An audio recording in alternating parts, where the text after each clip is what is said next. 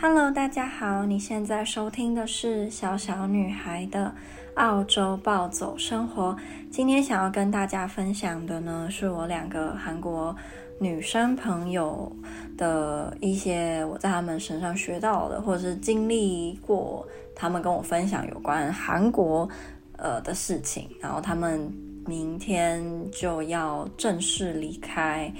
澳洲了，所以其实蛮。蛮让我有一点舍不得的啦，尤其是诺亚的部分，因为当初我在来澳洲打工度假的时候，我心里其实是有一个计划是，哦，我到时候可能每三个月就换一个城市，每三个月就换一个城市。那其实就有点理想化，是我没有去思考，我到底能不能够就是在每个地方都找到只有三个月的。的租屋啊，然后搬房就是搬家有多么的累啊，找找房子有多么的累啊，这这个我那时候都没有想那么多。然后因为我也从来没有在，就是哎，我从来没有租过房，就来这里之前在台湾没有，然后在波兰我都住宿舍，所以我也不需要去什么看房子什么的。然后但这一次真的就蛮让我经历过。大人应该要经历的事情就是租屋的这个部分。好，那在开始之前呢，还没有追踪我 Instagram 的人可以来追踪我的 Instagram 是 Little Girls Life in Poland。Little Girls Life in Poland。好，就开始喽。那首第一个就是诺亚跟这个韩国女生，她叫做永珠，她们两个都是我在 Space Hotel 认识的室友。那当时我第一个遇到的人其实就是诺亚，我还记得我。进到那个房间的时候，呃，我的床位隔壁感觉有人，但那个地方是空，就是他有他的东西，但那个人不在，然后有一个后背包，然后跟很少很少的东西，然后其他就都是空的。然后我那时候好像去洗完澡回来没多久哦，就另一个人进来，然后那个人就是 Noah。我对他的第一印象就是哇，这个人真长得太可爱了吧，因为他是黑色的头发，然后呃妹妹头，然后。长中长发，长得非常可爱。我对他第一印象是，我觉得这个人可能是日本人或是韩国人，呃，不是很确定。然后后来他就很像想要跟我讲话，可是他又没有开口，因为他一直看我。然后我就我忘记到底是他主动跟我讲，还是我主动跟他讲啊？我想起来了，是他，他用韩文跟我说：“韩国人吗？”这样。然后我就说，哦，不是，我是台湾人。我就用我就用韩文跟他说，然后他就啊，是台湾人。然后他就想要跟我就是聊聊天，可是因为他英文不是很好，所以我们一开始其实没有聊得很顺利，就讲个几句话。然后他好像也去洗澡。我那时候只知道他，呃，刚来，就是刚也是刚到澳洲落地没多久。然后他说过程就是没有很，就是。呃，飞机上的东西不好吃，然后坐的也没有很舒服什么的，所以那时候他他给我印象就是，诶，他好像来的时候没有没有特别开心。那后来我们才慢慢，因为就他就在我隔壁，所以我们就比较会聊天讲话，然后到后来我也比较熟悉他这个人，因为我一开始其实以为他。不喜欢聊天，或是不喜欢交朋友。可是我之后才发现，他其实只是因为英文不好，所以他会有一点害羞跟害怕别人听不懂他说的话。可他其实是一个非常非常好的人，然后现在英文进步超多。他当时跟我的对话很。我们只能进行，就是我可能可以讲很多，但他就讲一两句，或是我要一直用换一种方式跟他讲话。可是现在基本上我就一般的跟他聊天，他。可以听得懂，就是八九成。那有些听不懂字，再用翻译就好。所以我觉得他真的进步超多。然后他也很挑战自己，比如说他后来也有在一间澳洲的咖啡厅短暂工作过，然后也有去应征欧洲人开的咖啡厅。然后他明明就觉得自己呃英文很不好，什么他都会愿意去尝试。我觉得这个超棒。那我们我跟诺亚还有永珠，我们是两天前见面的。我们约在一间。Nova 推荐的披萨店，可能因为它，嗯，在韩国餐厅两间韩国餐厅，一间韩国餐厅跟一间日本餐厅上班，然后里面有非常多韩国人，所以他们都会互相交流，然后分享就是哪里什么好吃，哪里什么好吃，所以他知道超级多墨尔本好吃的东西跟餐厅、咖啡厅。然后我每次跟他出去，都有很大的几率会遇到他认识的人，或者是他男朋友认识的人，然后我们就会得到免费的食物。我觉得这个超级有趣，跟他出去。呃超多次，几乎每次都可以遇到他的朋友，然后每次都有免费的东西可以吃，就是很夸张。那我们两天前约的那个披萨店，哦，真的超级好吃，它的披萨很大，然后我觉得它的。皮的薄厚度对我来说是很刚好，因为太厚我没有很喜欢，我觉得太厚就变成好像你在吃的是那个披萨皮，而不是就是的面团，而不是上面的馅料，所以我没有特别喜欢那么厚的皮。可是太薄也会吃起来有一点空虚，所以他那一间店我觉得就是薄厚度适中，然后料也很 OK。因为我最喜欢的披萨是请意大利人，现在立刻就是关闭这个 podcast。如果有意大利人的话，我最喜欢的是。Hawaiian pizza，然后我觉得 Hawaiian 呃 pizza 它的核心对我来讲是凤梨，所以如果今天这个披萨上面凤梨很少，呃，几乎没有，我就会觉得很生气，就像味噌汤里面没有豆腐一样。可是我们店的味噌汤没有豆腐，我真的超就是蛮讽刺的，因为我们味噌汤超贵，跟别的店比起来，可是又没有豆腐，我觉得这个很奇怪。然后，嗯、我们那时候点了一个 Hawaiian 跟一个呃玛格丽特，然后。嗯，韩国大学生就说他原本在韩国的时候是不喜欢夏威夷披萨的，可是他来了澳洲吃了澳洲的披萨之后，就发现哎、其实哈瓦也是好吃的。然后 Noah 说他在不他在韩国的时候最喜欢的披萨之一就是哈瓦伊，可是他的韩国朋友没有一个人喜欢。然后我是他身边很少很少会喜欢哈瓦伊的，所以他跟我出来开心的事情是我们去吃披萨，我们可以点哈瓦伊。我觉得这个也蛮有趣的。然后。嗯，Noah 他就讲了一个，又是一件新的事情。其实我自己也已经算是一个比较容易改变想法。我的改变想法可能是计划啊，或是我原本嗯觉得怎么样是，然后我可能会因为经历了某些事，或是因为遇到了某些人，然后我就会改变我原本对这件事情的看法，或是我本来的计划。就是我我比较会变啦。那嗯，Noah 也算是蛮会变的人，就我几乎。可能隔一两个月跟他见面，他就会跟我说一些完全不一样的东西，就是他之前都没有讲过，然后也完全是新的计划。那这次说的是什么呢？就是他想要两年后去法国打工度假。那他想要去法国的原因是因为他想要学烘焙，然后法国的烘焙就是他说算全世界数一数二有名，所以他很想要，呃，就是去法国打工度假这样。然后呢，我就问他，哎，那你两年后要去法国打工度假啊？你不是要回韩国考公务员吗？那还有，你不是想要结婚生小孩吗？这些呢？他就说他现在结婚生小孩，想要三十到三十二岁左右去实施。然后，呃，结婚的话，现在这个男朋友呢，他还在迟疑当中，所以也也没有那么急嘛，因为就不是一定要跟这个人。嗯、公务员的部分是他说他到时候回韩国就是。第一件会先做的事就是回之前的幼稚园上班嘛，然后上一年，因为他跟他签一年的约，然后就是那一年的约完了，他就要搬去首尔的样子，然后在那边呃就是准备公务员的考试，对，然后接下来就考过了，就去法国打工度假，然后这个是他他跟我说的新的规划。那我上一次跟他见面的时候，法国打工这件事情完全没有出现，然后。他也没有提过什么，他要三十到三十二岁结婚生小孩，因为他以前都是跟我们说，他想要，呃，赶快结婚，赶快生小孩，因为怕如果太晚结的话，就会变太老，那你可能就没有办法好好照顾小孩，或是你跟小孩的年纪会差的太多，然后他就不喜欢。然后，呃，韩国大学生也有说，就是他没有很想要，如果他想要小孩的话，他也不想太晚生，因为如果太晚生，就是。感觉小孩，嗯、呃，真的可以自己独当一面的时候，你也很老，你也没没有办法好好的去游山玩水这样。那后来就换这个韩国大学生，因为他自己蛮爱讲话的，只是我跟韩国大学生没有那么熟，跟没有那么好，是我觉得我跟他有时候频率不是那么合，就呃。其实我很惊讶的发现，林比韩国大学生年纪还要小一年。可是我跟林在一起的时候，几乎是完全没有代沟的。唯一有的就是他很会看 TikTok，但我不会看抖音。然后就这个而已，其他我觉得我跟他没有什么太大差异。可是我跟这个韩国大学生在一起的时候，蛮有那种他是一个大学生，然后我不是的感觉。例如就是，可是也可能是他这个人的个性的关系啊。嗯，他非常非常的注重外表，几乎我们每次见面，他都一定要问说：你有没有觉得我变胖？你有没有觉得我屁股变大？你有没有觉得我变我腿变粗？你有没有觉得我脸这样？就是他会非常非常在意自己的外表，这样，然后一直一直问。可他其实身材很好，然后。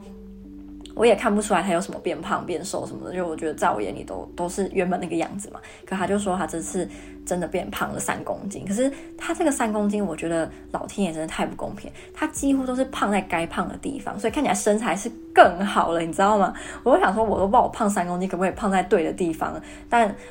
我也不想要为了就是某一个部位，然后特别去增肥，因为我就很怕，如果胖错地方的话更惨。因为我觉得要瘦下来比就是要胖更难嘛，所以我就想，我就没有特别要改变什么的。然后。嗯，他这次就跟我们说很多，其实他以前没有，因为我们很少见面嘛，我们只见过单独只见过一次而已。然后大家一起见面，就是好像也只见过两两三次嘛，就没有很长。然后那个间隔都很长，这样，所以跟他就真的不是很熟。然后他就跟我说，跟我们说了一些我觉得很有趣的，他可能不觉得有趣，但是我觉得很有趣的一些点。例如第一点就是，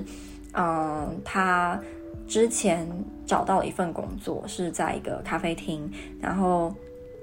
嗯，在更久以前，就去年我忘记几月，他其实有来我们日本餐厅，就是 trial，但失败了，因为他没有工作经验，所以他的可能应对客人的方式或是做事情的方式。就有点太慢了，然后没有经验的感觉，所以里面的日本姐姐跟老板都没有很喜欢他，就是没有喜欢他做事情的那个那个方式，所以就没有录用他。然后他后来就去了一间咖啡厅上班，然后他说，可是那个咖啡厅在他上班了一个月之后就，就老板就要出去度假了，所以就就关关起来了嘛。然后他又有一个月一两个月都没有事情干，然后。可是我之前以为他过得很爽，是他在 IG 上有非常非常多出去玩的照片、影片，跟他可能我不知道去雪梨、去布里斯本、去哪里哪里，跟他呃韩国朋友也好、外国朋友也好，就是到处玩、到处跑，所以我就以为他其实是过得很开心。跟他说其实没有，他更多的时候是觉得很不安跟焦虑，因为他常常在他的 IG 也看到他在韩国的大学的朋友们，就是啊、同同学们。呃，在他在澳洲游玩的这这段期间，他们可能去实习啊，去做很多跟工作有关的事，然后让他很害怕回了。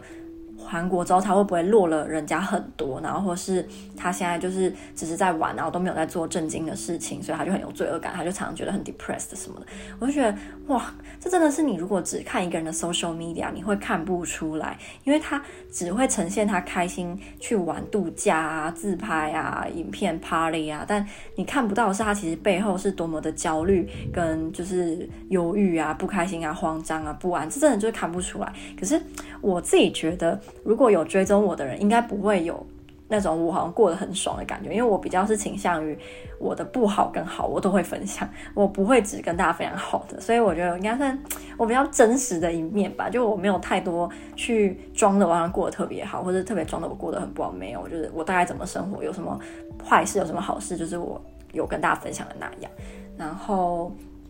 嗯，他还有跟我们讲说，就是其实 noa 也同意啊，只是我第一次知道嘛。他就说，嗯，他的爸爸妈妈跟他身边很多朋友跟同学，他们就是觉得，呃，读书是基本上最重要的事情，因为读书可以让你进入大公司，什么三星啊、LG 啊之类之类的这种公司，因为韩国大部分的资源都是在这些大公司上面，所以如果你能够。就是进去这些大公司，然后一辈子在那边上班的话，你基本上就这个这个辈子就稳了。所以他跟他同学都会很希望能能有办法的话，就不要去中小型企业上班，而是去韩国的大公司里面上班。然后最好就是一份工作做到退休。然后因为这个想法，呃，我记得日本日本有的想法并不是什么大企业小企业这个，而是日本也有呃进去一间公司，然后就从。一开始做到最后，这是至少是我以前国高中是呃是什么课啊？地理课吗？应该地理课学的。就是日本也有这个文化，这个文化有一个词，但我已经忘记了。就是他们会认为一个人可以在一间就是会社，然后从小职员然后一直做做做到他退休，然后这个是一个就是是一件好的事情，是大家应该要就是要是这样的。但是我觉得身为台湾人，我或我身边的人比较没有这种概念，就我们比较没有什么一定要去大公司上班，然后一定要一辈子就在一间公司上班，然后一直做到你退休。嗯，我身边的朋友大部分就是会换工作嘛，就是一直一直换工作的，比一个工作做很久的还要多很多。但我也我个人也没有认为说什么一定就要呃一个工工作就是从从头到尾做到结束嘛。嗯，可能因为我觉得有点难啦，就是你真的可以找到一间各方面都符合你需求的呃公司，然后这样。一直做到退休的年纪，比较多的是你因为在经历了不同的公司，然后才会比较知道自己想要什么，然后也会学到不一样的东西，然后就可以换到更好的工作，然后有更高的薪水嘛。这是这是我觉得的，我可能比较会是这样，就是不会是一间公司就是做到我六十几岁，因为也很可怕，就不知道我没办法想象在同一个环境。跟差不多的人，然后做差不多的事情，做个四五十年都不变啊！我觉得有一点我没有办法想象。然后，嗯，他后来还有跟我们说的是，就是他原本。也有怀疑过自己到澳洲是不是一个正确的决定，可他现在觉得是，是因为他从来没有就是跟西方人当过朋友，也没有去过西方人的家，跟他们的爸爸妈妈一起吃晚饭，或是一起过节。可他来澳洲之后就经历了，然后他就发现有很多文化差异的地方，就例如，呃，他的澳洲同学呢，就是邀请他到他们家去做客，然后他的澳洲同学。跟他的爸爸妈妈的称呼就是用名字嘛，就不是叫说哦爸爸妈妈，而是就叫他们的名字。然后他觉得这个非常的呃，就是酷，因为在韩国他们怎么可能这样子去称呼自己爸妈，就用名字去称呼他们，就不可能嘛。呃，我相信就是少数家庭是有可能，可是大部分的东亚家庭应该不会是以名名字去称呼自己的父母。所以他就觉得哇，真的西方人的家庭相处方式跟就是他他的很不一样，什么什么，然后他就跟我们谈了很多他在澳洲经历过的跟文化嗯差异有关的事，然后他自己觉得有经历过这些的自己变得比较 open minded，然后他也很喜欢这种感觉。然后我们后来也有聊有关文化差异啊、文化冲突啊什么什么的，我就跟他们说，哎，我忘记我说什么。我好像是说，